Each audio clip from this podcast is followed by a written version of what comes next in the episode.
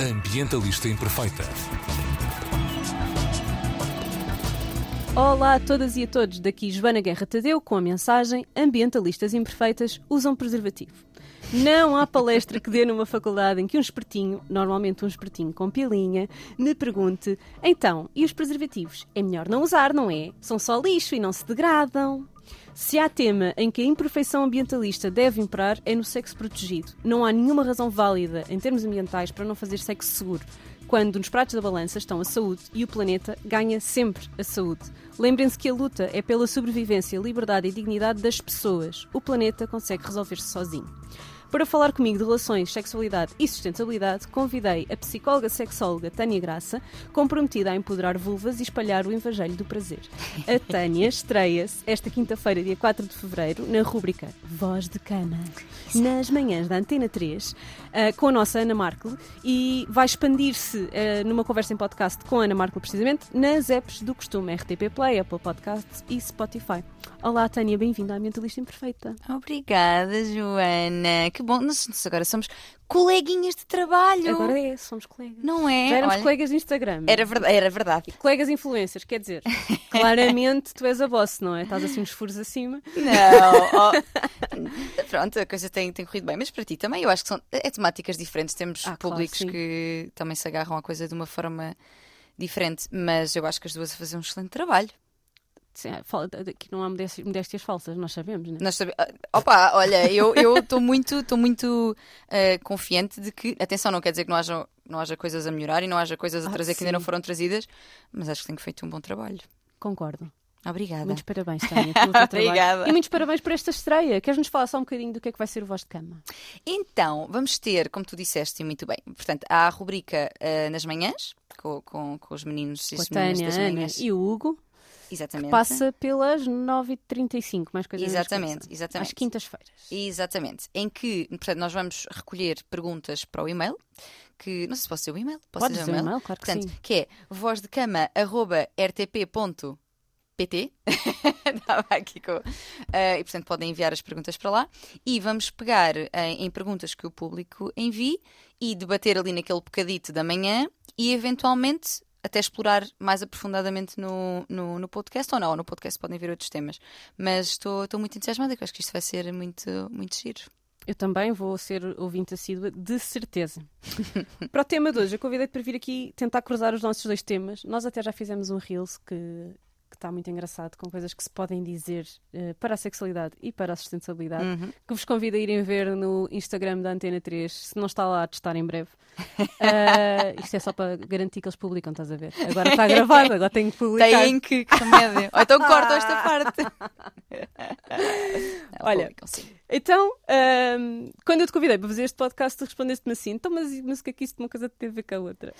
Pois, é assim, eu vou, olha, eu vou-te dizer, eu acho super importante o teu trabalho, acho super importante que haja discussão sobre estes temas, porque, embora não seja de todo uma especialista sobre o tema, sustentabilidade é uma área que me interessa e que eu, em bastantes comportamentos da minha vida, tento salvaguardar o, o planeta. Coisas como, já não como carne há muitos anos, hum, peco às vezes no peixe, mantenho um sushizito de vez em quando, mas carne já não, já não como. Ambientalista, Imperfeita, imperfeita. precisamente. Uh, sou muito. Pá, tenho imenso cuidado com as questões da, da reciclagem. Uh, sou aquela que vai com os saquinhos velhos uh, ao supermercado, aqueles saquinhos da fruta. Eu uso até eles romperem. Uh, fico muito chateada quando me esqueço e tenho mesmo de tirar um novo. Ou seja, acho que já trago desde a. Até a minha irmã também teve sempre imenso cuidado com isso. Trago essa, hum, essa sensibilidade. Mas quando tu me perguntas como é que eu relaci- relaciono isso com as questões da sexualidade e das relações, confesso que, tal como na pergunta que te fiz, tenho, ou tive, agora também, depois deste-me umas luzes, Tivemos aqui a fazer um trabalho de casa às duas. Exatamente, mas tive alguma dificuldade em conectar os dois temas, como se tipo, ah, mas como é que realmente, como é que tu podes ter cuidados com o planeta quando estamos a falar de vidas, não é? E de relações e de sexo. Onde é que, onde é que, qual é o peso, o que é que, o que é que pesa mais na balança, não é? Daí essa minha dificuldade, mas é para isso que tu cá estás para fazer esta ponte. Então, e quais é que foram, daquilo que nós falámos, o que é que ficou assim na cabeça como a coisa mais relevante ou, ou mais importante? Ou... Olha, eu acho que a, a- a conclusão principal é que podemos até explorar algum, algumas questões de sustent... ou seja, como nós faremos aqui, não é? Tipo, olha, será que aqui pode-se pode ver um produto mais sustentável ou não? Acho que essa discussão nunca deve ser totalmente, ah, não, aqui não importa nada isto. Mas, no entanto, para mim, e eu espero que para a maioria das pessoas, pesa ainda assim muito mais o bem-estar das pessoas, a saúde das pessoas, o prazer das pessoas também, não é? Porque é disso que estamos a falar quando falamos de, de sexo, uh, de sexo e de saúde e tudo mais. Eu acho que tudo isso pesa mais, é como tu disseste aí, o planeta há de se arranjar. Embora, lá está, eu, eu, não, eu não excluo completamente, se excluísse não estava aqui, não, é? não fazia sentido conversarmos sobre isto. Mas uh, para mim, o que prevalece, e da nossa discussão de ideias, o que prevalece é realmente a saúde está em primeiro lugar. Jamais a pôr em causa a saúde de alguém a segurança física de alguém um, para poupar, por exemplo, um preservativo. Um, porque ISTs estão aí, são milhares e milhares e milhares de novos casos por dia. Um, lá está, é, são vidas, não é? estamos a falar de vidas, estamos a falar de gravidezes não desejadas também, eh, que, para as quais eventualmente não existem recursos depois para. Não é? para... Há uma estatística curiosa, que, que, há aqui, atenção que isto tem aqui várias red flags uh, e precisa de ser estudado por outros sítios, mas há uma organização no Reino Unido que diz que a prevenção das gravidezes não indesejadas não é, desejadas, sim. não desejadas, enganei-me, desculpem, ou das gravidezes indesejadas ou não desejadas. Exatamente. Ou, pronto, que a prevenção dessas gravidezes uh, pode reduzir Uh, em uhum. 2 ponto qualquer coisa toneladas as emissões de carbono uh, de um país. Porquê? Porque uma malta, a malta produz muito carbono. Não é só um por terem os filhos, não é? É por tudo que uh, a interrupção de uma gravidez causa okay. ao nível dos custos de saúde e dos custos para o bem-estar da pessoa que a faz todos os custos que, que pode, o, se, a, se, a, gravidez for levada até ao fim, estamos a falar de mais uma pessoa a fazer emissões, e se essa pessoa for colocada ao cuidado do Estado, mais uma série de custos, etc, etc. Então houve esta organização que fez as contas e que diz que se nós conseguirmos fazer um planeamento familiar e uma educação sexual compreensiva e atempadamente e nos, uhum. nos, nos sítios certos e nos momentos certos, e se não houverem gravidezes não desejadas, que isso será uma vantagem ao nível da, do ambiente e da sustentabilidade uhum. uh, ambiental. Mas isto é muito mais, uh, pronto, e aqui construindo em cima do que estavas a dizer, isto para mim é muito mais uma questão de sustentabilidade social do que uma, uma questão de sustentabilidade ambiental ou económica. Sim. Uh, há uma, nós temos um episódio no, no podcast Ambientalista Imperfeita com a Mónica Ferro, que é a diretora do gabinete da, da ONU para a população, uhum. em que ela nos explica como nos países mais ricos, como é o caso de Portugal, e sim, Portugal é um dos países mais ricos. Uh, então, uma coisa que as pessoas ficam assim, ah, países mais ricos, sim. Lá porque nós não somos, não quer dizer que o país não seja. Exato, exatamente. exatamente. Uh, mas pronto, nos países mais ricos nós temos menos filhos do que desejamos, e nos países mais pobres temos mais filhos do que desejamos. Uh, faz uma... sentido, faz sim. todo o sentido. Sim. E que a chave não está em nós deixarmos de ter filhos nos países mais ricos, que são os mais poluentes, uh, nem deixar de ter filhos uh, deixar de ter filhos nos países mais pobres, uhum. mas sim no acesso à educação sexual, aos claro. contraceptivos. Um, para que tenhas a escolha, familiar. não é? A, capacidade de escolha sobre ter a ou não vida ter. Reprodutiva, exatamente, é? E a tua vida sexual. Porque infelizmente, como tu também falas imenso uh, no teu Instagram, e aliás será se calhar o tema em que os nossos Instagrams mais se cruzam, sobretudo as mulheres continuam a ser vítimas de uma série de, de abusos e de crimes uh, ao nível da sexualidade e daquilo que é a sua liberdade ao nível das relações, tipo, uhum. casamentos forçados, mutilação genital feminina, etc. São tudo temas que a Mónica fala nesse episódio. Portanto, acho que se cruzam muito e acho que era agir quem está interessado neste tema, se ainda não ouviram irem ouvir esse episódio para verem aqui uma visão mais global e uhum. populacional e coisa. Porque sabes, não sei se sabias disto, mas há todo um movimento, queria saber a tua opinião sobre isto. Uhum. Há todo um movimento uh, a acontecer uh, junto dos millennials mais novos e da geração seguinte, uhum. uh, um movimento ambientalista que se chama Birth Strikers. Portanto, pessoas que se recusam a ter filhos pelo ambiente e pelo clima. Ai, que interessante, a sério. O que é que achas disto? A sério. É, é, é, interessante. Em duas óticas, não é? Uhum. A ótica da eco-ansiedade, do porque é que eu vou ter um filho para um mundo que não. para um planeta que não vai existir, o que eu certo. compreendo. Acho que, é, acho que deve ser um. Isto pesou na minha decisão de, ter, de ser mãe, portanto, uhum. compreendo. E por outro lado, naquela teoria malthusiana, que já está fora de uso, mas que pronto, foi um senhor chamado Malthus que inventou, que é uh, a população humana cresce a um ritmo uh, e os recursos não conseguem acompanhar esse ritmo. Uhum. Portanto, os recursos crescem 1, 2, 3, 4, 5 e, o, e a população cresce 2, 4, 8, 16, 32. Sim. o que quer dizer que, que estamos encaminhados para o fim do mundo. Portanto, ter um filho é a pior coisa. Esperança aqui neste assim, podcast. Logo, logo assim. Um, e, estas, e estes burst strikers acreditam nisto e acreditam que ter filhos é o pior crime ambiental que nós podemos fazer. O que é que tens a dizer sobre isto? O que é que tu achas? Bem, eu acho que dizer que é o pior crime ambiental, ai, ambiental que podemos fazer, não sei, a mim soa-me um bocadinho um, num extremo no qual eu não me revejo. Idem. Pronto. um, ah, não, eu sou striker, tive uma filha, não, estou a gozar. Exato. Hipocrisia. Exatamente. Que idade é que tem a tua filha? Quatro. Pronto, foi uma escolha relativamente recente, não é? Quatro sim, anos sim, não sim, foi há muito tempo. E foi muito consciente. Foi muito, foi muito de propósito. E, e desculpa, deixa-me deixa só perguntar-te isto. Tu tiveste em conta estas questões ambientais? Pesou, já estavas muito ligada a estes temas? Sim, sim, sim. Que giro. Sim. Que giro. Um, portanto, como eu, como eu te disse, não me revejo nessa, nessa, nessa posição, nesse polo uh, pronto, a um extremo, não é? Percebo o questionamento, percebo esta ideia de um, ter um filho para um mundo que está a, a, a degradar-se a cada dia e, e, para o qual ele se calhar também irá contribuir, não é? Para essa, para essa mesma degradação. Percebo isso. Um, percebo esse questionamento. É engraçado que eu trago sempre a questão de ter ou não ter filhos na, na perspectiva da mulher que tem essa escolha, independentemente de ter nascido com outro, não é? Porque nós vemos, é-nos colocada muitas vezes esta pressão de tu és mulher, obviamente que vais ser mãe. Não, e mais, e obviamente que tens instinto maternal e que queres, porque se não queres, que mulher és tu? És realmente uma mulher como deve de ser? Portanto, é giro porque a questão que eu trago é sempre esta. Aqui é, é também uma escolha, mas na, na perspectiva uh, do ambiente. Eu sou uma pessoa que tem bastante uh, esperança e fé, fé não religiosa, mas fé tipo na humanidade, na humanidade e naquilo que nós podemos fazer e construir e desconstruir. Eu acho que isso, embora às vezes visto como oh Tânia, estás um bocado a sonhar que isso não vai ser assim, eu acho que isso me leva, a, lá está, a, a, tentar sempre fazer melhor. E portanto, eu penso, na minha perspectiva, uh, sobre, sobre ter ou não ter filhos, eu acredito também que essas crianças poderão ser educadas num sentido de contribuírem para a solução. Exatamente, Sim. exatamente. A tua filha, certamente, ela deve estar super embebida nestas. nestas... Epá, espero que sim. Nesta... Eu, às vezes as minhas amigas fazem piadas com isso. Imagina que a Aurora, quando for crescida, é uma negacionista.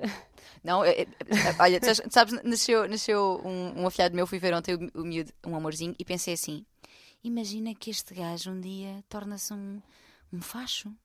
Imagina que ele um dia torna-se um, um. Porque já não sabe. Tipo, a verdade é que tu podes educar muito, mas aquela criança vai nascer num contexto muito mais vasto do que a família. Não é? Já não sabe. Depois não podes mandar Também para há trás. mais umas estatísticas incríveis que dizem que as personalidades são muito mais definidas pelos seus pares, ou seja, as pessoas com que eles andam na escola e nas atividades, do que os do que os pais. A sério? Portanto, sim. Portanto, uma pessoa trabalha muito, muito, muito, muito. Eles vão para uma escola, dão-se com fachos e ficam fachos. É uma chatice. é contagioso. Mas pronto, mas isto, isto para dizer que, um, voltando ainda ao tema, eu acho que uh, criar crianças, educar crianças, mais do que criar, educar crianças para serem parte da solução é uma.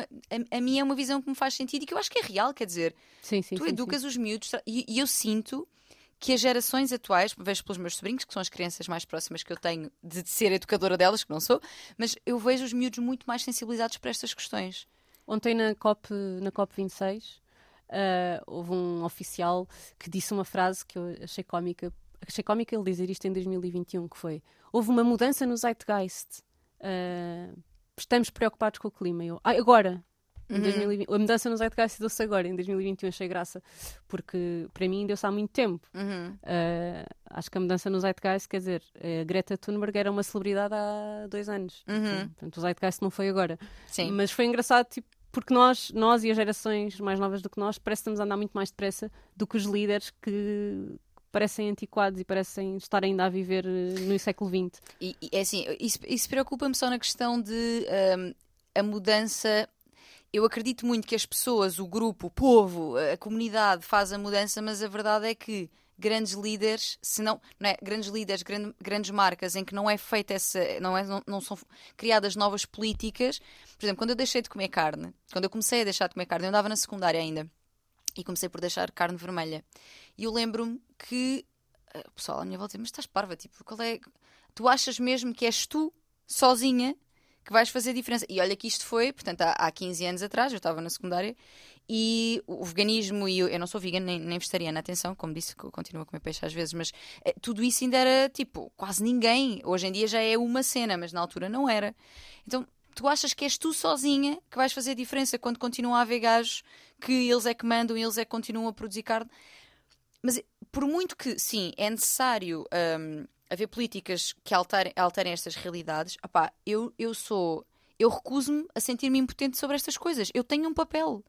Eu, e eventualmente, se algum dia for mãe, os meus filhos vão ter e as pessoas. Toda a gente tem um papel. Porque assumir que isto tem só a ver com políticas, se não mudam as políticas. Pá, mas também somos nós que pressionamos para essa mudança, não é? Exatamente, sim. E aí, Portanto- e aí que entra esta questão da imperfeição. A imperfeição não pode ser nunca uma desculpa para não fazer nada. Exatamente. ah, e para nos desresponsabilizarmos daquilo que nos acontece, porque nós temos sempre alguma algum poder de, de- Claro olha, de viver de acordo com os nossos valores e de tentar viver o mais de acordo com os nossos valores quando possível. E ser aquilo que gostávamos que o mundo fosse. Mas não nos podemos ah, censurar quando não é possível vivermos de acordo com os nossos valores, que infelizmente muitas vezes não é possível. Claro. não é? As pessoas não têm acesso a alternativas, as coisas, há coisas que são mais caras, há coisas que não chegam até nós, Claro. ah, transportes que nós temos mesmo que usar, etc, etc, etc. Sim, a Um sem sustentab- número de... A sustentabilidade não Sim, deixa de ser uma, um, uma- um questionamento do primeiro mundo, não é? Ah, não, A sério? não, porque neste Não, eu digo isto no podemos- sentido. Não, não, não, eu digo isto no sentido. As do pessoas. consumo consciente, Sim, sim, porque imagina, as pessoas do voto com a carteira. Exatamente, exatamente. Porque uma pessoa É, que pa- sim. passa fome, não tem meios de subsistência. ah, Para essas pessoas é que a sustentabilidade é um verdadeiro problema. Certo, é? certo. Sim, sim. A minha Mas questão essas é. não votam com a carteira. É isso, e, não- e- e- acredito que não seja um questionamento para elas na medida em que estão em modo de sobrevivência. É aí que eu digo que é uma questão de primeiro mundo. Exatamente, sim. Não que não seja importante, aliás, essas pessoas serão provavelmente as mais prejudicadas. Sem dúvida, pela- não, não é provavelmente, são mesmo, não é? Essa estatística, aliás, eh, o que só, alguma coisa que só viu no, na COP26 nos primeiros dois dias foram os discursos, houve discursos de o Biden falou, falou o Boris, o Boris Johnson, etc. E Uhum. depois falou, falou para o presidente do, do Malau e a presidente, eh, já nem sei, eh, da Antigua, falaram ah, uma série de gente das ilhas, de- do- dos, estados, dos estados insulares, Uhum. do- dos países que são ilhas e tudo mais. E o discurso é a nossa sobrevivência está em causa, não é? Uhum, Ahm, Exato. Sim, sim, sim. e foi sim. curioso teres dito isso. Sabes que o G20, portanto, os 20 países mais ricos do mundo, ah, aceitou ah, em 2009 ah, dar por ano 100 mil milhões de dólares aos países mais pobres para estes conseguirem combater e mitigar as alterações climáticas nos seus territórios. E o ano em que mais dinheiro deram, não chegaram aos 80 mil milhões. Portanto, eles fizeram, eles criaram uma lei que, Uhum. que diz: nós vamos todos os anos dar 100 mil milhões Uhum. e nem 80 conseguiram dar. Ah, isso é uma das coisas que está a ser discutida em COP neste momento, precisamente porque os países mais pobres, eles continuam, o G20 continua a falar disto como um empréstimo e os países mais pobres nos seus discursos o que estão a dizer isto não é um empréstimo, isto é uma taxa de limpeza que vocês estão a pagar. Certo. Sim, sim. Faz muito sentido. Sim, sim, Portanto, sim, sim. E isto, o, o que nós estamos a dizer aqui sobre os indivíduos que vivem num sítio ou noutro é exatamente a mesma coisa. Quem tem responsabilidade tem que pagar, não é? Tem que fazer o seu Exato. trabalho. Portanto, ah, claro que para quem tem um estilo de vida com mais privilégios significa perder alguns desses privilégios. E eu acho que isso assusta muita gente, mas Pois tem é. que ser. Exato. Tem que ser para todos termos direitos iguais. Exato. Uhum. Porque há Sim, coisas sim. que não passam de direitos, não é? Nomeadamente acesso à água potável, não sei. Exatamente, saneamento básico é. Lá está, depois isso mexe, por exemplo, com as questões que também já falaste eh, várias vezes. Aliás, o- houve um episódio recente que fizeste sobre a educação menstrual, sobre a pobreza menstrual, anterior, anterior, sim. E o- saneamento básico e a ausência de saneamento básico é um problema, não só, lá está, água potável para vivermos, mas para higiene, para questões de De saúde. porque as, eh, eh, as mulheres, é? as pessoas que têm uma vulva, uma vagina, ou pelo menos a vagina, eh, hão de menstruar em qualquer parte do mundo. E não ter acesso a água para nos lavarmos, não ter acesso a produtos que, que nos auxiliem nesse momento é. Eu acho que é uma coisa que é até eu tenho alguma dificuldade em imaginar, porque eu acho que o mais próximo que tive disso foi um dia em que me esqueci de levar o copo menstrual e tive que pôr papel higiênico. Acho que. 40% das mulheres no Reino Unido, das pessoas que menstruam no Reino Unido, usa papel higiênico. A sério? É verdade. Estatística que foi comunicada quando a Escócia começou a fazer distribuição gratuita de produtos de recoleção menstrual. E eles fizeram um estudo para perceber, ok, mas isto é mesmo um problema. Sim, sim, no Reino Unido, país desenvolvido, 40% das pessoas dizem eu uso papel higiênico, não tenho dinheiro para comprar os produtos. 40% é A quase metade. Sério? É verdade.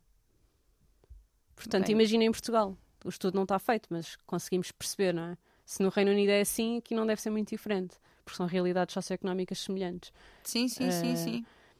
Não fazia ideia. Por isso, a pobreza menstrual é mesmo um tema. Sim, É sim. mesmo um tema. E lá está, sem água não vale a pena andar a distribuir copos menstruais. é? Exatamente, exatamente, exatamente, exatamente. Eh, portanto, eh, enfim, há aqui muitas questões. Voltando à sexualidade Sim. e às relações, que nós estamos aqui muito entusiasmadas a falar destes temas, isto está tudo ligado, já se percebeu. Não, e- sabes que para mim ligado. isto está a ser refrescante, Joana, porque eu nunca vou falar de nada além de relações de sexualidade. Eu hoje estou a ter a oportunidade. de- Ah, Então, mas podemos continuar. Não, Não, podes não, fazer não. perguntas se quiseres. Não, mas traz, não, traz os teus temas, mas estou a dizer que está a ser refrescante, realmente é, é raro eu tra- eh, vir misturar outros temas, então está a ser giro por isso, estou a adorar. Mas traz-me, traz-me, traz-me. Não, ia dizer que nós estávamos aqui, fizemos depois uma lista de tópicos e que o último que nós pusemos, que acho que acabou por ser o primeiro, é esta questão de o planeamento familiar e o acesso a contraceptivos e educação sexual ser a melhor forma que nós temos de conseguir contribuir ativamente para o desenvolvimento sustentável. Sim, Repara como isto é democrático, seja num país pobre, seja num país rico, seja num. Seja numa Dinamarca, que supostamente é o país mais feliz do mundo, seja num, num sei lá, qual é o país mais pobre do mundo? Não me lembro. não É, sei. o- não, pá, pronto, não interessa. É, é, algures em- é a Costa de Marfim, será? Não sei. Ah, é uma dessas. Estão a ver, não é? Ah, aqueles países pequeninos em África que estão sempre em guerra, sem saúde, Uhum. esses países assim. Ah, acesso a estas coisas permite, primeiro, ah, acesso das mulheres à educação. Sabes que o Uhum. Project Drawdown, que é um projeto que os capitalistas adoram citar, ah, e eu adoro citar capitalistas, porque como eu sou anticapitalista, gosto de citar capitalistas que dizem coisas que me convêm. Acho que fica bem, estás a ver? Imagina Sim. tu conseguires citar um facho a dizer que as mulheres deviam ser livres. Hã? Aí É isso, se é isso que eu gosto de fazer. É isso que eu gosto de fazer. E então, o projeto Drawdown diz que a melhor coisa que nós temos de fazer pelo fim da crise climática é a questão da alimentação e da carne, que tu já falaste eh, Uhum. da tua experiência. E a segunda é eh, dar acesso a meninas e mulheres à educação. Porque elas serão os motores da mudança, já que Uhum. Ah, sim, são sim, elas sim, sim. as cuidadoras da casa, as Exatamente. cuidadoras das comunidades, são elas que escolhem o que é que se compra, são elas que tratam da água e da comida nos países mais, menos desenvolvidos. Certo. ah, Sim, etc, a- a, a etc. Catarina Furtado tinha até uma frase também relativamente ao- aos projetos que desenvolve e ao, e ao Corações com Croa, um, que era precisamente educar uma menina é educar uma mulher, uma família, uma nação, uma comunidade, porque era- era- não talvez não seja exatamente estas palavras, mas era deste género, que, que vai ao encontro disso mesmo. E isso é 100% verdade, porque nesses países, mais ainda do que aqui, se verifica que são elas que, mesmo que numa posição de inferioridade em muitos outros aspectos, são elas que levam a casa e a família, não é? E que, e que, e que dão conta da saúde das pessoas que lá vivem. Portanto, sem dúvida que um, educar para a sexualidade, que, volto a lembrar, digo isto muitas vezes, educar para a sexualidade é muito mais do que educar para pôr um preservativo, é muito mais. Claro que falar de ISTs é importante, falar de riscos para a saúde é importante, mas é educar sobre a autodeterminação do teu corpo, consentimento, sobre como te protegeres, ah, sobre teres direito a ter prazer com o teu corpo também. Claro que isto depois é adaptado a cada país. Eu, quando estive na Índia, eu não falei sobre prazer.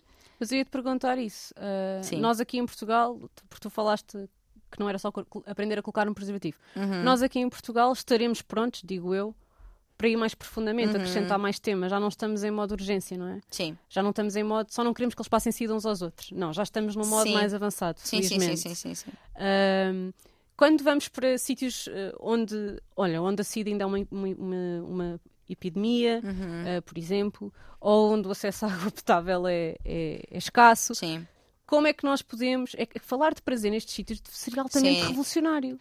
Revolucionário e contraproducente. Contraproducente, era isso que eu te ia perguntar. Sim, porque, ali imagina, seria- tu conseguis convencer uma mulher que pode E olha- fazer e olha, eu- prazer, Olha, eu a dizer que falar de prazer é contraproducente, mas mas é isso que eu te era. perguntar: se é mesmo contraproducente ou se poderia ser altamente revolucionário, não é? De repente, uma. Imagina, um país onde a mutilação genital feminina é uma coisa, eh, é uma prática comum e é uma tradição respeitada por aqueles que lá Uhum. vivem.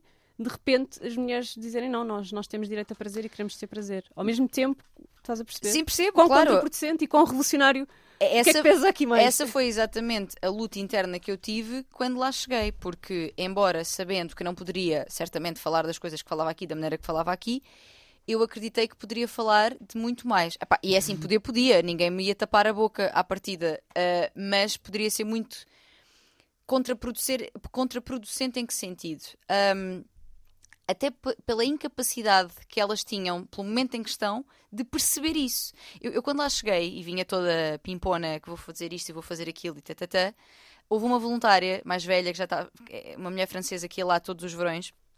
E, e todos os verões, e na altura até nem era verão, foi, foi outubro, que me disse, porque estou-me a lembrar que realmente ela estava há mais tempo, que me disse assim: Imagina o que seria tu conheceres a tua bisavó, trisavó, tipo, vamos imaginar, tipo há 100, há 150 anos atrás, e na realidade dela, no momento dela, da história, dizer-lhe assim: Olha, sabes como é que tu te empoderas? Masturbas-te. É absolutamente ridículo. É- ou seja, essa pessoa ia dizer: Hã? O quê? Não é logo. Não faz sentido. O que é isso? O que é isso? Exatamente, exatamente. E mais, e, portanto, isto na, na- mulher dá 100 ou 150 anos atrás. Mas se tu fores a pensar, Com algumas felizes exceções. ah não, claro, claro Porque eu tenho sim. a sorte de vir de uma família em que eu acho que a minha trisavó sabia o que isso era. Graças a Deus. Pronto, mas uh, realmente não é, infelizmente não era, não era a realidade de muitas e continua a não ser. Continua a não ser Por isso, é exatamente. que, por isso é que eu aqui ando também. Ahm, mas para dizer, ela deu-me este exemplo e eu realmente percebi, ok, seria completamente desadequado e não faria sentido. No caso da Índia especificamente, seria mais do que isso, seria contraproducente, porque se eu de repente, de repente falasse em prazer, é muito provável que no dia a seguir nenhuma das miúdas voltasse ao projeto. Porque isso ia ser sabido e não iam deixar. Os homens das famílias não iam deixar, né? Ah, ou seja, o que eu comecei a perceber foi: eu, se quiser ser efetivamente útil, eu tenho de perceber quais são as necessidades destas pessoas, ir ao encontro e ir deixando pequenos lá mirezinhos. Por exemplo, eu mostrei um preservativo e isso foi revolucionário. Uhum. Naquele Claro. contexto, isso foi revolucionário e foi útil. Falar de masturbação, opá, eu espero sinceramente voltar lá daqui a 10 anos e poder fazer isso, ou até menos anos. Mas neste momento poderia significar elas já não voltam. E o facto de elas não voltarem É faz muito pior, claro. exatamente, porque estás a, a- a privá-las indiretamente. De imenso De- conhecimento. Exatamente, porque elas Além do que é que é a masturbação. Exatamente. E o que eu fui fazendo foi trazer coisas que também foram revolucionárias, mas que não as impediam de voltar. Por exemplo, falar de autoestima.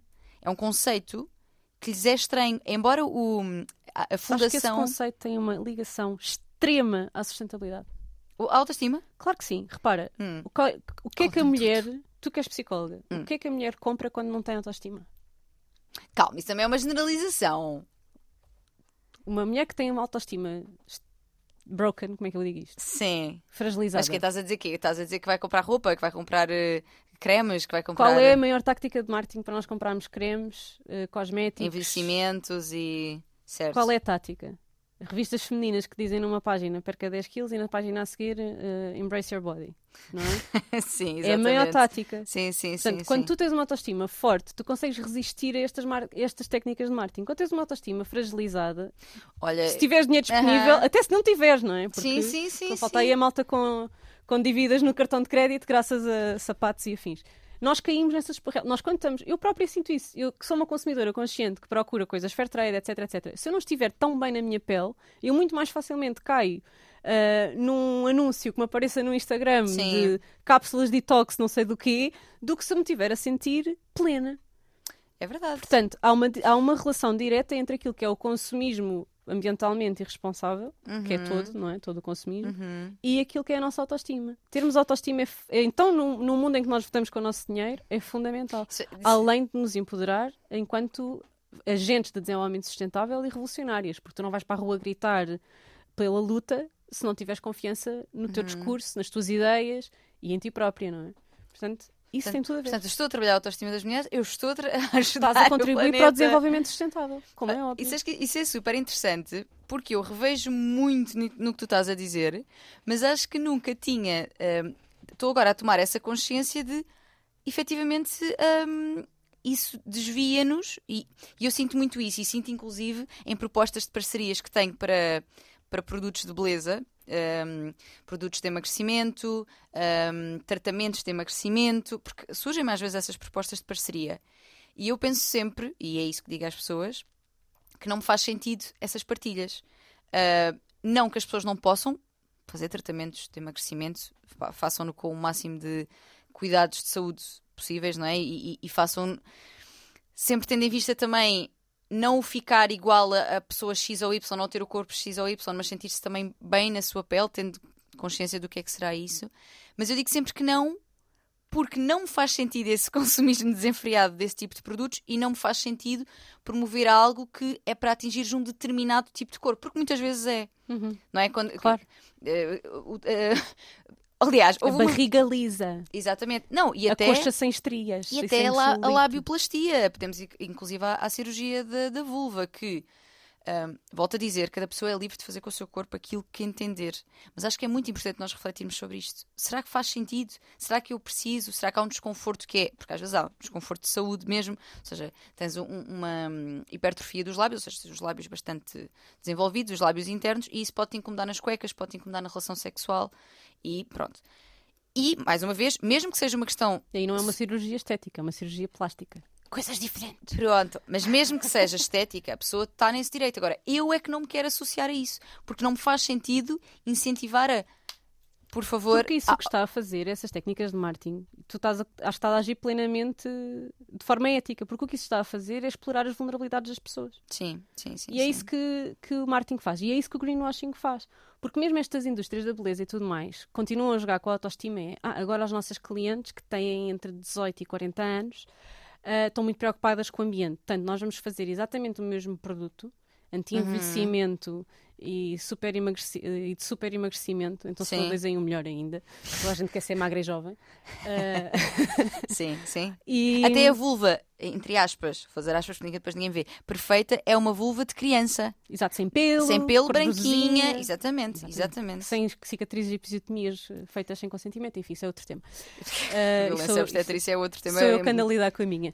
Sim, sim, sim, sim, sim. Ahm, no greenwashing é exatamente a mesma coisa, que é ah, continua a tratar do teu anti-aging e do teu emagrecimento sem culpa. Mas este sem culpa, não é? Que é o, é o porque é vegan e é cruelty free, Uhum. porque é fair trade, por isso não houve criancinhas a cultivar Uhum. os ingredientes da- do nosso produto, mas continua a ser para tu ah, corresponderes a um ideal de beleza inatingível. Sim, sim, sim, sim. Portanto, sim, continua sim. a ser explorar as tuas vulnerabilidades. Mas É um sub ainda é explorar mais, porque é tenta ser o que nunca vais ser, comprando este produto que não resulta, mas não te preocupes que nós não fazemos mal ao planeta. Está tudo bem nesta mentira. Combinamos todos em mentir nesta questão. E nós todos, Sim. sim, bora, toma o meu dinheiro. Mas, mas olha uma coisa, em relação ao, ao, ao, ao greenwashing. Greenwashing, estou a dizer bem, exato. Ahm, eu às vezes também e concordo plenamente com aquilo que estás a dizer, mas às vezes também me parece que, por exemplo, se há uma marca de roupa, vamos imaginar, que lança ah, uma, eh, portanto, fast fashion, que lança depois uma linha sustentável, não é? Sim. Eu sei que tu tens coisas para dizer sobre isto, mas eu, eu vou, eu vou lançar a questão. Eu não, Não, tenho força, nenhuma. força. Eu, eu própria estou a questionar-me sobre isso, porque já me questionei antes, que é ainda que se calhar todo o resto da marca continua a fazer, a, a ter os mesmos comportamentos não sustentáveis e, e não éticos para com as pessoas que trabalham e tudo mais. Portanto, logo aí meio que anula.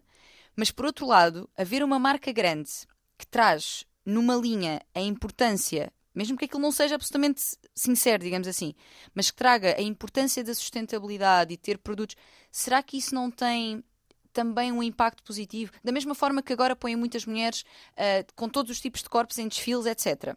E há muito malta que diz, pois, mas isso é só porque agora isso está na moda e porque assim.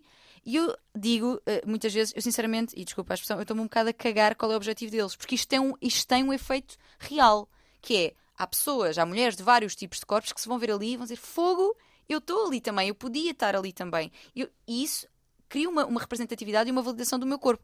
Mesmo que, que o objetivo da marca não seja, seja tipo, ah, porque isto está na moda. Eu não me interessa. No sentido em que existe um efeito real, um resultado real. Como é que tu vês o greenwashing neste sentido? Será que não é importante também? E eu não tenho uma resposta final, também me perguntar o que é que tu achas. Tipo, será que tem um efeito haver uma linha que é sustentável? Ou tem que ser sempre uma. Lá está, um greenwashing. Ah, acho que no caso, neste caso específico da fast fashion, Uhum. há prós, mas pondo os prós e os contras numa balança, os contras vão sempre ser mais pesados.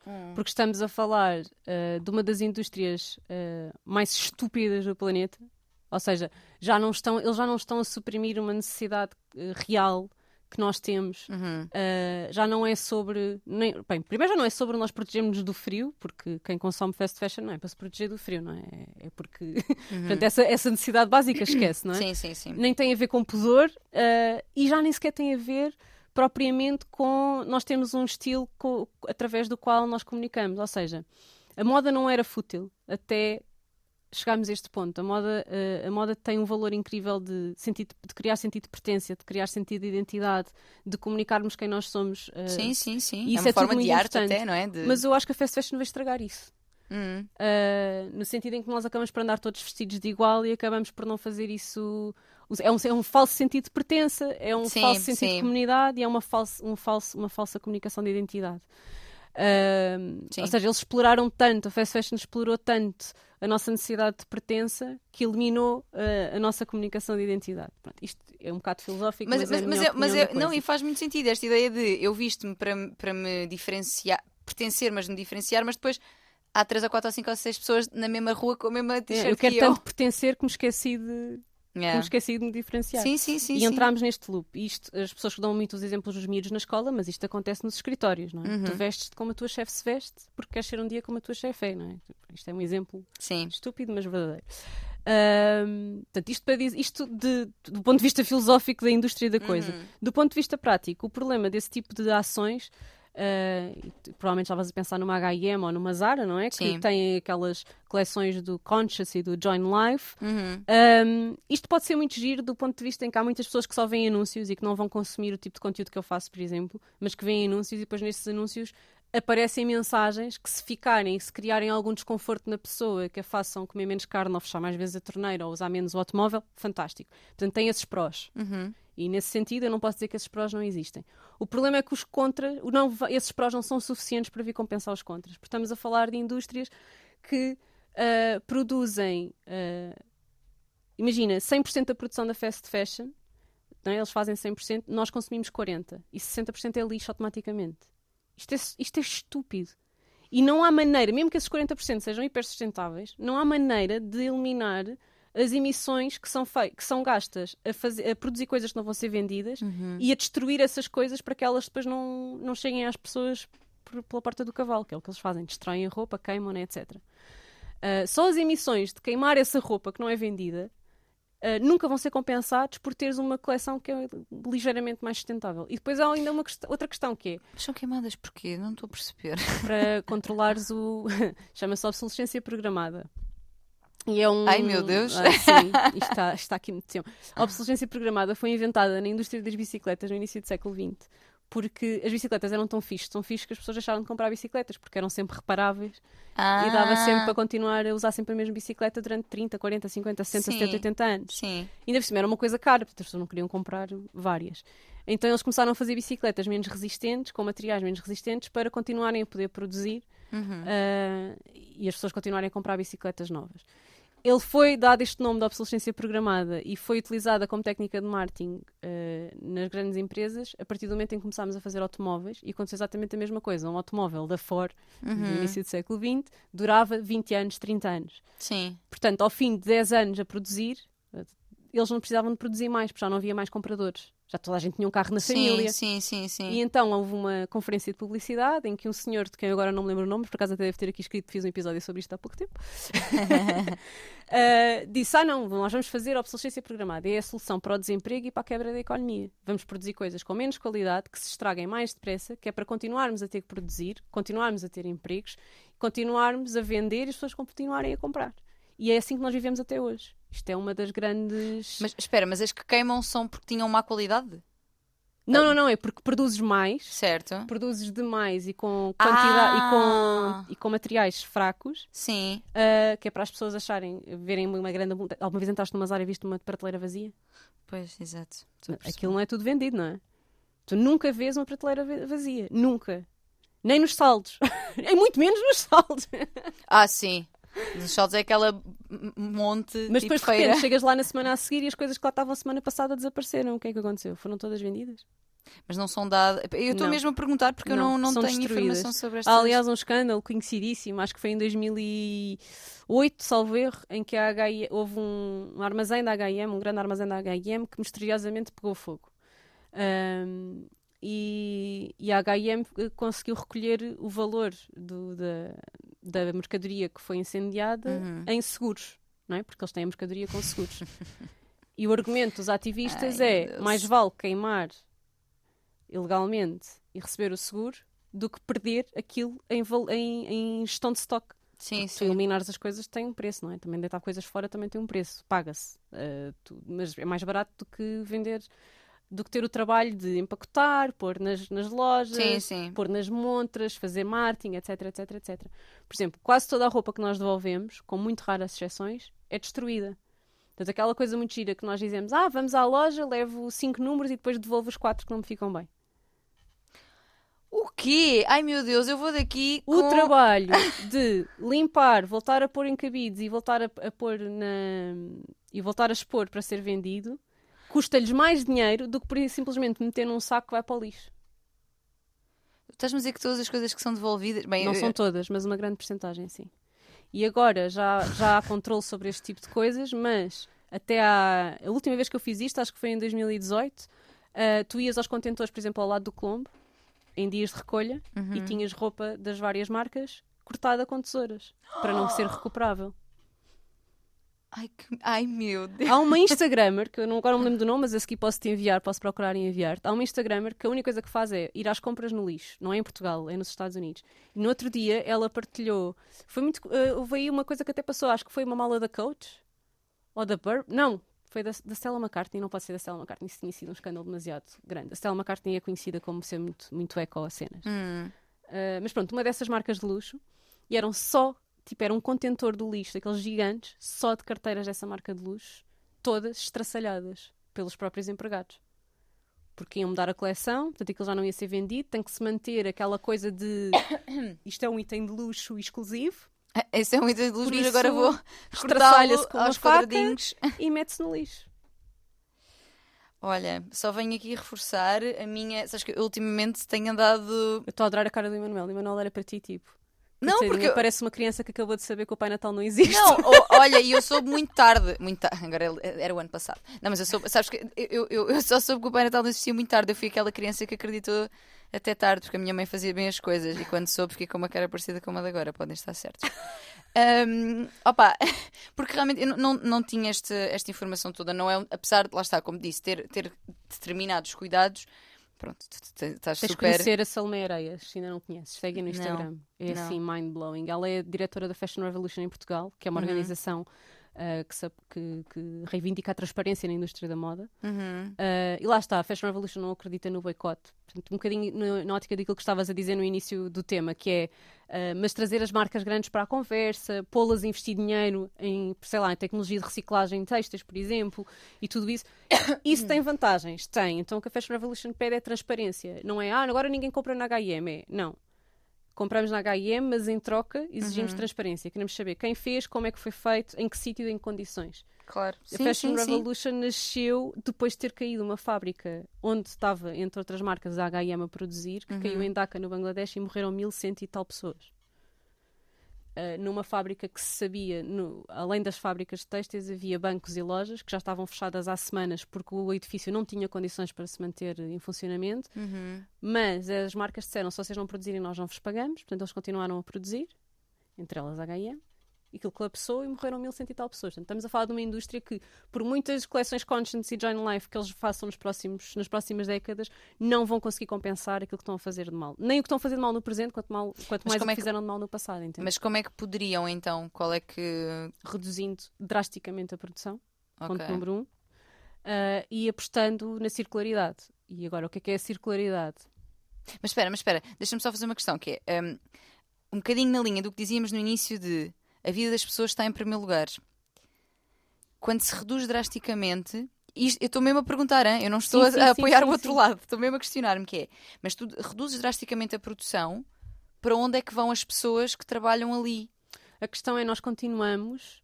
ahm, quando as empresas dizem coisas, essa tua questão é super válida, mas isso vem de uma lógica super colonialista. Ai, Pensa meu Deus. assim, não és tu, são as empresas. Pensa O assim. problema não és tu, são as empresas. Não, O mas problema não é. és tu, sou eu. Repara, as empresas vão para um sítio como o Bangladesh e eh, o discurso é: ah, coitadinhos, eles são, são subdesenvolvidos, vamos lá fazer umas fábricas para eles terem emprego e se desenvolverem. E depois as pessoas vivem basicamente em regime de escravatura. Sim, sim, sem sim. dignidade nenhuma. Isso não é empoderar ninguém e não é ajudar ninguém a desenvolver o seu próprio país. É trazer problemas do nosso, da nossa realidade do nosso capitalismo e do nosso, das nossas filosofias ocidentais, de que nós só valemos pelo que trabalhamos, Uhum. não é? Não valemos só por existirmos, só valemos pelo que trabalhamos e conseguimos produzir. E vamos enfiar garganta abaixo nestes países, através do neocolonialismo, e construímos lá as fábricas, poluímos lá, exportamos o nosso lixo para lá, pedimos-lhes eles que tratem do nosso lixo, e já há países a devolver o lixo, que também é uma coisa engraçada. Ahm, países a mandar o lixo de volta, eu estou a falar sério. O Camboja mandou um navio com, 20, com 60 e tal contentores de lixo para a Noruega. Que a Noruega tem uma das melhores taxas de reciclagem e, e não sei o quê, mas depois exporta o lixo. O lixo que não é reciclável, lá mandamos para outro sítio, que é para as nossas estatísticas estarem aqui limpinhas. Isto é tudo muito. Eu estou aqui colada nesta cadeira com Estás uma cara. choque, é? Opa, estou. Porque, porque lá está, não, isso, isso- eh, toda essa informação que, que tu tens não é uma coisa que esteja à mão. Se calhar se eu pesquisasse, e- e- e provavelmente ia encontrar, não é? Mas é, são coisas que não se cruzam na minha frente, então eu não, não sabia disto tudo que estás aqui a dizer. Pois é, tudo muito feinho. É um pouco. É um bocado feio, Oh, é. já se destruiu o meu mundo cor-de-rosa, arco-íris. E há outra coisa que, que Não temos que perceber. Há, há mais dois temas que podemos cruzar aqui, já agora que falámos neste assunto, que é eh, não é preciso produzir mais roupa absolutamente nenhuma para ninguém nos próximos eh, 400 anos. Nós temos roupa suficiente para vestir o mundo inteiro durante séculos. Uhum. Porque produziu-se tanto e comprou-se tanto. A quantidade de roupa que existe dava para vestirmos a humanidade milhares de vezes, entendes? Eh, não há razão para continuar a produzir. E depois, esta, há todo outro problema. Eu há pouco tempo partilhei um vídeo super, por acaso super insightful sobre o que é que acontece quando nós depois mandamos a roupa para aquelas campanhas do ah, vamos Sim. fazer uma recolha de roupa e vamos mandar para um país pobrezinhos, coitadinhos. E o que isso depois causa lá? Eliminas a necessidade daquelas pessoas continuarem a fazer produtos de forma artesanal e da maneira como se faz no seu país e aquilo que é as suas tradições e as suas culturas. Portanto, eliminas essa necessidade, acabas com esses empregos e Sim. vais para lá, vais para lá eh, impingir peças da Zara por eh, que já estão que já estão Sim, mas se houver uma necessidade muito grande, Mas isso, nós. é- isso existe numa crise humanitária. Ok. Nós não estamos a falar de crises humanitárias. A quantidade de roupa que é despejada nos contentores de roupa Uhum. eh, só aqui em Lisboa todos os dias, Sim, eles estão sempre cheios, não é? sim, sim. Quer dizer, E- uma e- coisa é, há um tsunami no Haiti e mandamos para lá roupa e comida e água Uhum. engarrafada. Fixe. Uhum. Outra coisa é os, os navios de exportação de basicamente o nosso lixo têxtil Uhum. que vão para estes sítios, não é? Sim, sim, sim. E depois a roupa dura anos, não é? Muitos anos. Eu, eu ultimamente. ETR dura mesmo muito tempo, sim. Pois, Para sempre. eu. eu... Não sabemos quanto tempo. Que- Ainda, ainda Ainda nenhuma, nenhuma degradou, exatamente, sim.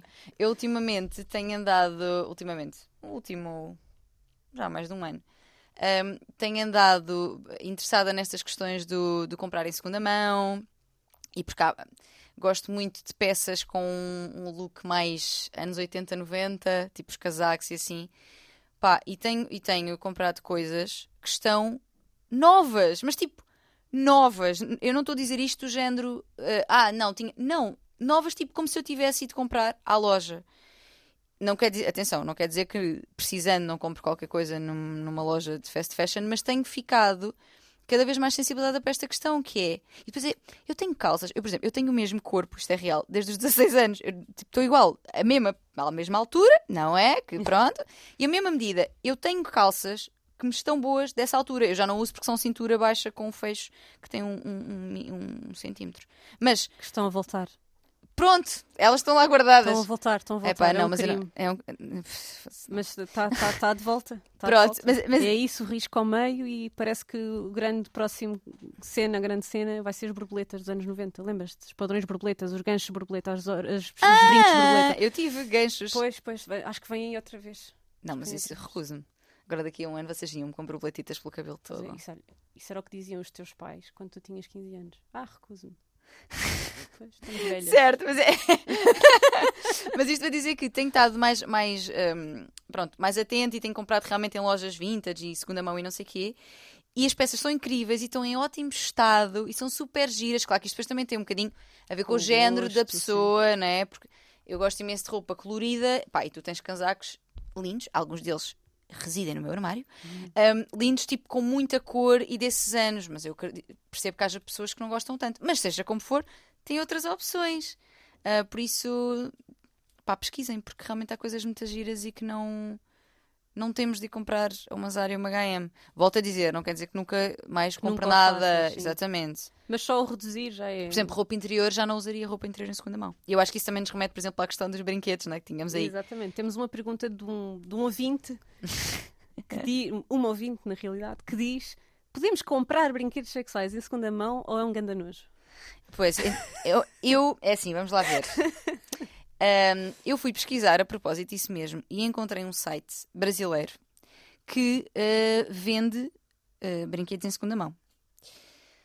Vamos lá ver. Os brinquedos ahm, são colocados, ah, muitas vezes, não todas as vezes, mas muitas vezes nos nossos genitais, ah, dentro da nossa vagina, dentro do nosso ânus, encostados ao nosso clitóris, o que seja.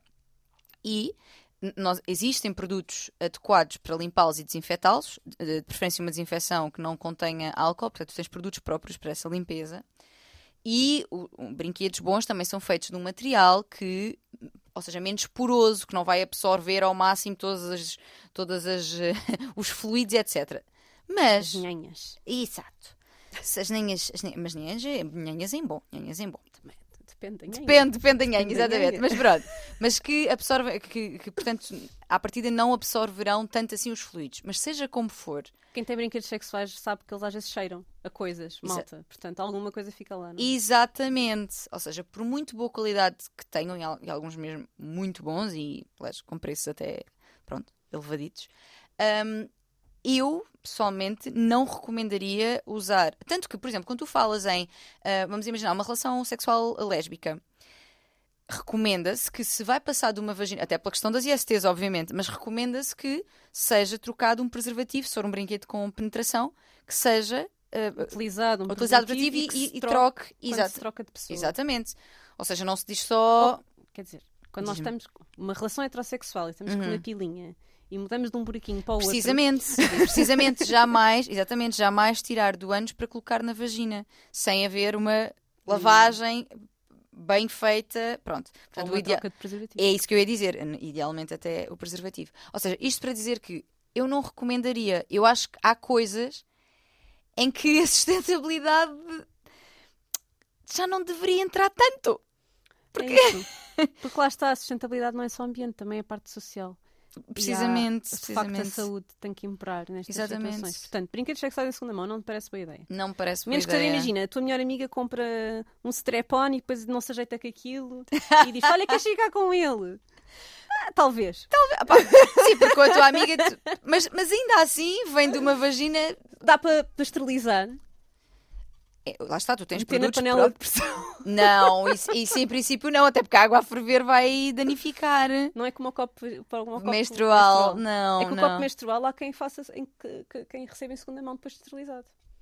Porque há marcas que recolhem quando, quando tu experimentas, não Uhum. funciona, devolves e as marcas esterilizam. Pois tens, então cheguei a trabalhar com uma. Pois, esterilizam e dão. Eu não, eu não sei se eles devolvem, mas lembro-me que caso o tamanho não se adequasse ou tu Podias não te devolver. ajeitasses, poderias devolver. Supostamente eles depois são, são entregues em pessoas em exclusão social, económica, blá blá blá. Ok, ok, Eh, ok, ok. Portanto, Opa, mas eu, por exemplo, eu olho para o, para o copo menstrual e eu vejo a cor que ele vai adquirindo. E- ou seja, há coisas que ficam ali, há resquícios que ficam ali. Eu não sou de química nem de bioquímica para saber que esses- essas áreas. Para saber Mas exatamente, mas empiricamente, eu diria que são coisas que, que são intran- intransponíveis, assim que se diz, intransponíveis, intransmissíveis e não transmitam, não, não, não, partilhem. Não, partilhem, exatamente. Exato. Olha, ahm, só voltando à questão da autoestima, porque tu estavas a dizer que foi um dos temas que levaste à, à, Índia, às mulheres na Índia, e que Sim, sim, que, era- sim. que tinha sido revolucionário. Sim. Ah, agora que já tivemos estas conversas todas, eu e tu, que é à volta deste assunto, Uhum. consegues ver eh, qual é a importância da saúde e da satisfação sexual para contribuirmos positivamente para um planeta mais feliz? Sim, opa, é enorme até porque é um ciclo, não é? É um ciclo positivo no sentido em que hum, a educação sexual, por exemplo, leva a pessoas mais, mais ma- melhor resolvidas, que sabem melhor o que querem, que sabem melhor como evitar gravidez, etc, etc. E estas mesmas pessoas terão um impacto mais positivo e eventualmente promoverão mais a educação sexual também nas suas famílias e nos seus círculos. Portanto, a saúde sexual e o prazer e o nosso bem-estar, porque o, o prazer sexual eh, não tem que ser para toda a gente, mas pode ser uma grande parte. Uh, o prazer sexual no sentido até relacional ou não, não é? Relacional no sentido de estabelecimento de conexão com o outro, de amor, o que seja, pode ser ou não. Mas to, todo, todo o bem-estar que ele nos pode proporcionar também nos tornará pessoas Uh, e os estudos mostram isso, que pode ajudar ao nível da tensão, ao nível de, da ansiedade, se não forem níveis muito altos, porque senão também prejudica o desejo, a própria da ansiedade. Mas, ou seja, pode colocar-nos num lugar e num mindset e numa uma vibe, sabes, muito mais disponível e, e, e, hum, e participativa das causas importantes uh, uh, do mundo. Portanto, eu diria que sim, que, que uma coisa influencia a outra, mesmo que não seja de uma forma absolutamente óbvia, eu acho que sim, eu Fantástico. acho que sim. Já, já valeu. Já valeu esta conversa. Olha, um, e como é que. É uma pergunta que também recebemos aqui de um ouvinte que pergunta como é que eu convenço a minha namorada a ser mais eco. Portanto, é uma, é uma relação, é, é uma pergunta sobre relações e sobre sustentabilidade. Olha, é interessante porque um dos fatores mais preditores do sucesso de uma relação, sendo que sucesso podem ser muitas coisas e não tem de ser durar até à morte. Atenção, o sucesso, a satisfação de uma relação é uh, haver, uh, existirem valores parecidos. Uh, similaridade de valores é um fator muito importante mesmo. E eu acho que isto depende aqui de quão um, fraturante para ti é esse valor. Porque efetivamente a outra pessoa não tem que ser obrigada a ser mais sustentável, não é? Se calhar para ela não é uma questão importante. Acho que tens de perceber para ti quão importante é, se é do género, eu não consigo. Há pessoas vegan que não conseguem relacionar-se com pessoas que não são vegan. Não conseguem, porque não conseguem lidar com os valores, ou nem só a imagem, às vezes é o que isso diz sobre ti na minha perspectiva. E pode ser mesmo, pá, não dá, não consigo estar nesta relação. Portanto, acho que. Sim, imagina eu casar com um fascista. Precisamente, há valores. O sexo devia ser fantástico. Será? Violento. Opa, não sei, mas se ele for muito conservador. Ai, pai, não pensei nisso, pois. Pois. Mas não, é, não, estes não costumam ser os piores. Os sonsinhos. Sabes, sabes que há, há, há, um, estudo que diz que a prática do cuckolding, o cuckolding, que, só explicando o que é, que é a fantasia que um homem tem de assistir à sua parceira, companheira, namorada a, ser, a ter relações sexuais com outro homem. Uh, esta fantasia, que é uma fantasia assim, pronto, de, há, há quem considere de humilhação, que não tem que ser, mas é muitas vezes considerada desta forma, é praticada maioritariamente, isto é um estudo americano, por homens conservadores, ou seja, é praticada ou fantasiada maioritariamente por homens conservadores. Portanto, às vezes a malta mais conservadora depois também quer transgredir mais e tem muitos pontos de transgressão. Portanto, podia ser uma coisa mais. Podia ser fixe. Podia. Agora, Olha, ter filhos se... com a mesma pessoa. Ah, não exatamente, sei. exatamente, exatamente. Agora, portanto, tem, ele tem que ver se isso é, é um fator fraturante e poderá também explicar, olha, eu acho que isto é importante por isto, isto e isto, acho que a nossa casa ganha... Pois é, que há uma juntos... coisa de coabitação. Exatamente, acho que a nossa casa ganhava e nós até poupávamos aqui e ali, às vezes pode não ser só pelas questões do planeta, tu podes levar a pessoa, vamos poupar na água, vamos poupar na eletricidade, vamos poupar...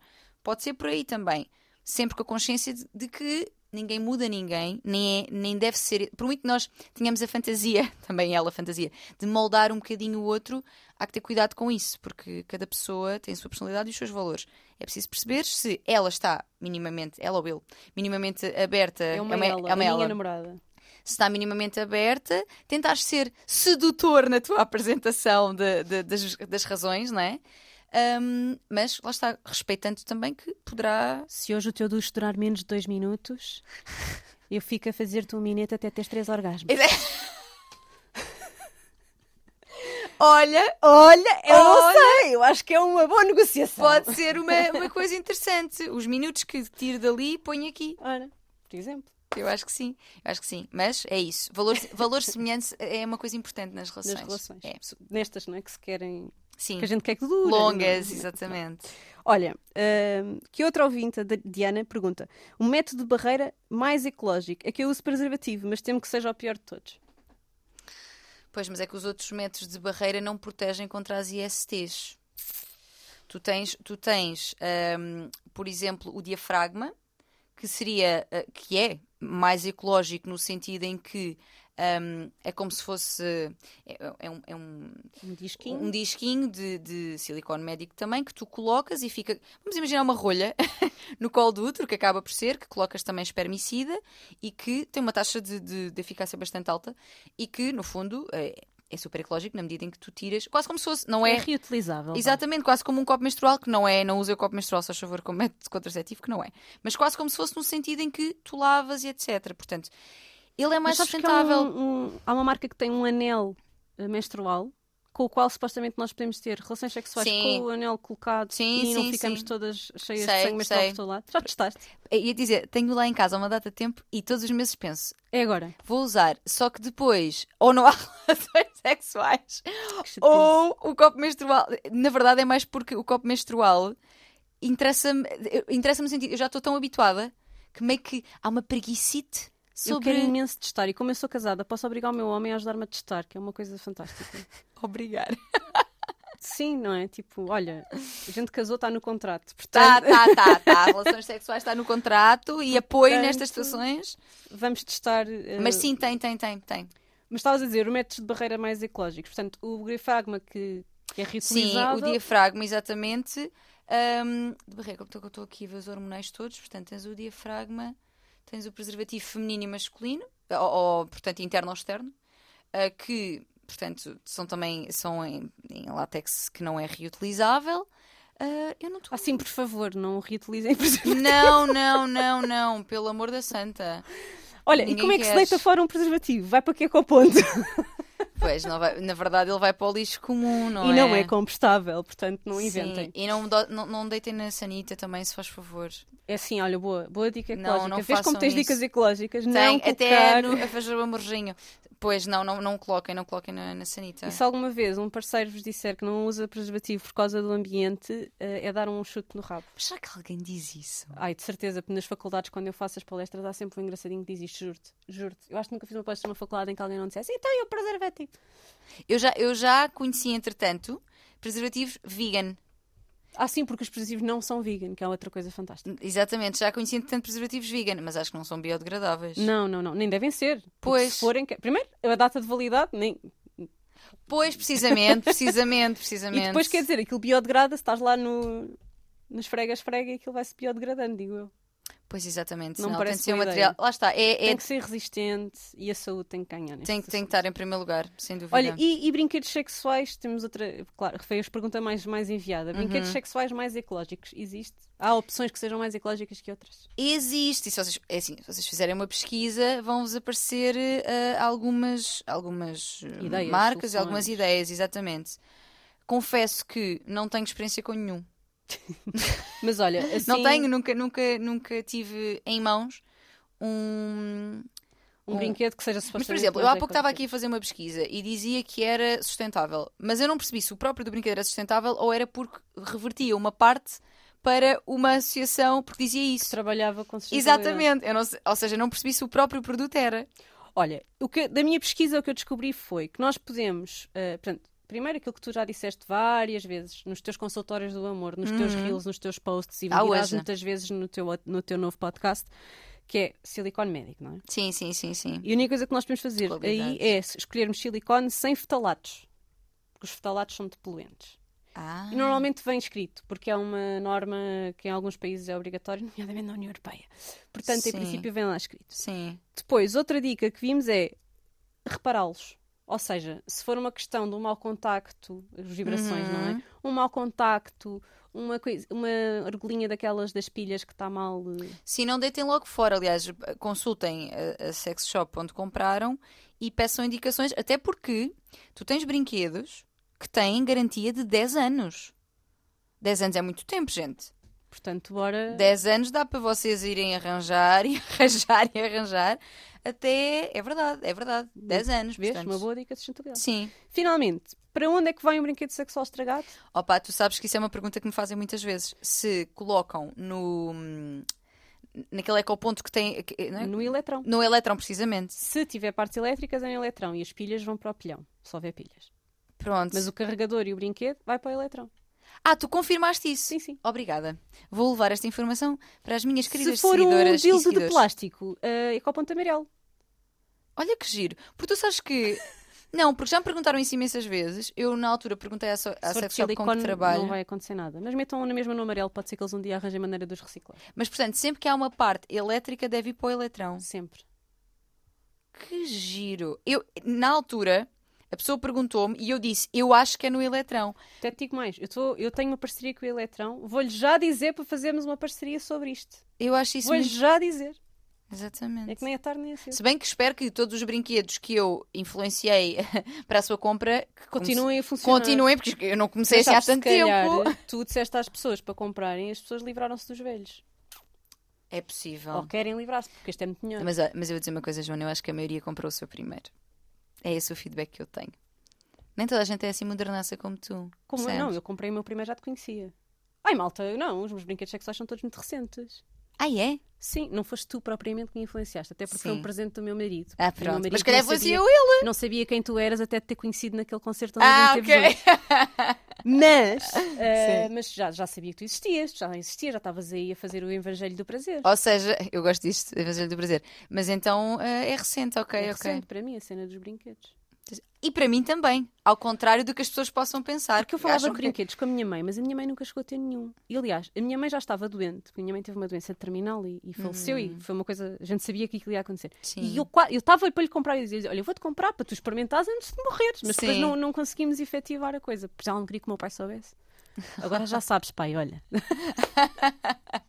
Mas não chegámos a comprar. Mas foi a primeira vez que eu andei a discutir esse assunto e discuti com o meu marido e não sei o quê. E ele agora há coisa de um ano e meio. Foi no, foi no confinamento. Ofereceu-te. Havia Ah, ali não. um stress, o confinamento deve ser Não, não. ótimo para sex shop. Entre eh, o- os valores aumentaram entre 20% a 40%, depois tens. eh, Por causa da procura. Exatamente. 20% a 40% comparativamente ao mesmo período do ano anterior. Portanto, Ok. foi mesmo um, um boom eh, de vendas. E é, são aparelhómetros que eu recomendo, se as pessoas, se lhes fizer sentido para a sua vida, mas recomendo porque realmente vêm trazer um sem número de novas sensações e de algum descanso de mãos e de alguma facilidade até, por exemplo, quando estamos a falar de, de penetração, portanto, relações com penetração, em que as pessoas esperam ter orgasmos milagrosos só por penetração e que a grande maioria das mulheres não tem, e está tudo bem, isso não significa que há um problema, significa só que então precisas, se calhar, é de eh, estimular a parte externa do clitóris. E os brinquedos E que o facilitam sexo, muitíssimo. tal como o amor, não é como nos filmes. Pois não, de todo, de todo, de todo, de todo Alguém, mesmo. eu- tu tens, tens muita experiência. As pessoas realmente beijam-se e despem-se naquele ritual que a gente vê nos filmes. As pessoas fazem isso. Aquela coisa toda do beija, tira uma peça, beija, beija, beija, tira outra peça Olha- e vão andando pela casa e deixam um rastro de roupa. Isto é real. Eu não- Eu acho que isto aconteceu-me pai duas vezes na vida. Não, é assim, eu, de- daquilo que as pessoas me contam das suas experiências, eu não ouço relatos desse género. Pelo contrário, é mandei uma cabeçada não sei aonde e sem querer caímos e de repente, não é? Especialmente as primeiras E nem vezes. cheguei a tirar as botas. Exatamente, fiquei de meias. Depois há aquele pessoal que tem. Tu, tu és dessas pessoas, Joana, diz-me. Há pessoas. Eu acho muita graça isto. Há pessoas que acham pavoroso ficar só de meias. O que é que tu tens a dizer sobre isto? É pá, depende. Se for, tipo, imagina, eu sou casada há 9 anos, não é, Tirar filha? tudo. Portanto, Atenção, não é estar as meias. Não, é tiras tudo e ficas de meias. Qual é a não tua adoro, não adoro. Não Ok. adoro, não acho assim sexy. Mas imagina. Mas isso for uma meia. mas Há imagina meias bués, que... eu, eu uso meias incríveis. É pá, pronto, mas o meu marido não usa meias incríveis, usa meias velhas, rotas e que cheiram a chula, portanto não acha coisa mais sexy. Mas imagina, se ele está de meias e estamos debaixo dos lençóis num- numa manhã de inverno, estou um bocado a marimbar que não as vejo, não é? Exatamente. Agora, se for aquela cena no sofá, depois de um, de um, de um jantar romântico e ele despe-se toda à minha frente e fica de meias, ele tem que tirar as meias, Ok. mas ele sabe. Pronto, é que eu acho graça a isso, porque eu, não tenho, eu não tenho questão nenhuma com as meias, mas as pessoas têm muitas questões com as meias. E o Eu- sutiã? Fazer sexo sempre com o sutiã posto. Também Ah, há se- muita gente que sem faz. nada, só- sem nada, só- só... de sutiã. Mas isso geralmente. Manuel, o que é que tu achas? não queres comentar? mas, eu acho, mas eu acho que isso geralmente, quando acontece, tem a ver com algumas inseguranças eh, em relação ao peito, em relação Sim, se calhar é ao quando se tem movimento. muito uma, uma assim, mas grande, sim. para avantajar. Exato. Ou se, se abana muito e estas pessoas não, não estão confortáveis. Pronto. Hum, eu sou. As meias pode ser porque tens pés frios, se calhar eu estou sem justo. Exato, exatamente. Eu sou uma pessoa de pés muito frios, por acaso. Hum, mas eh, eu, eu diria que pronto, as pessoas têm que fazer aquilo co- que se- com que se sentirem confortáveis. Mas eh, acho que tirar hum, pode ser. eh, Interessante. Eu acho que sim, porque dá um acesso facilitado a mama e mamilo, que para muitas mulheres, não todas, mas para muitas é um lugar de muita sensibilidade. Boa. Para algumas os pés também, portanto. É verdade, é verdade. Ouvi dizer, não sei. É Confesso que não é a verdade. minha praia. Também tens razão, também tens razão, é verdade. Portanto, o argumento vale para as duas coisas. Ahm, além de não ficarem duas horas no banho a masturbarem-se porque gasta muita água, tens alguma dica eco para, para deixar, para finalizar? Ou achas que já cobrimos aqui? Ah, diz-me só dos lubrificantes. Porque porque há malta a fazer lubrificantes caseiros. Não queres ralhar connosco? Ah, sim, cuidado. Especialmente, cuidado, em primeiro lugar, por questões eh, de saúde, no sentido de pH da vagina é um pH muito próprio, não é? E não dá para de repente bota-se para ali, sei lá, Manteiga margarina no naquele filme. Portanto, não façam isso. E outra coisa que é, eh, por exemplo, o, o óleo de coco já é mais consensual, mesmo em termos. Alguns médicos que até recomendam para hidratação, hidra- hidratação vaginal, etc. Mas os óleos rebentam preservativos, gente. Portanto, cuidado com isso. Cuidado. Porque, ok, até E não devem Eu- fazer eu muito acho bem aos brinquedos é- também, não é? Não, de todo. Não, aliás, nos brinquedos não podes mesmo. Os brinquedos para usar. hum, os, desculpa, os lubrificantes, também que lembraste disso. Os lubrificantes para usar em brinquedos são lubrificantes à base de água. Eu, eu sinceramente, sou muito mais apologista. Tu já tens lubrificantes. hum, testados dermatologicamente que têm, que têm eh, as bases do- do- dos ingredientes são muito naturais, portanto acho que não compensa o risco estar a usar coisitas que temos lá para casa. Pode ser perigoso e, em termos dos preservativos, mesmo muito. Porque a tendência será hum, rebentar. Pronto, acho que podemos terminar aqui Pronto. com esta dica super prática e útil. Exatamente. Comprem lubrificantes amiguinhos. Amiguinhos dos nossos. Há lubrificantes vegan, há lubrificantes com Ah, certificado exatamente, biológico. Há exatamente. certificados para tudo e mais umas botas. Ex- portanto, exatamente, Não não- vale o risco, como tu dizes. Eu acho que não. Eu acho que não. Pronto, obrigada. E sejam felizes, Sobretudo. sobretudo. Felizes e sustentáveis. Obrigada, Tânia. Obrigada, Joana. E nós encontramos-nos para a semana. Ambientalista Imperfeita.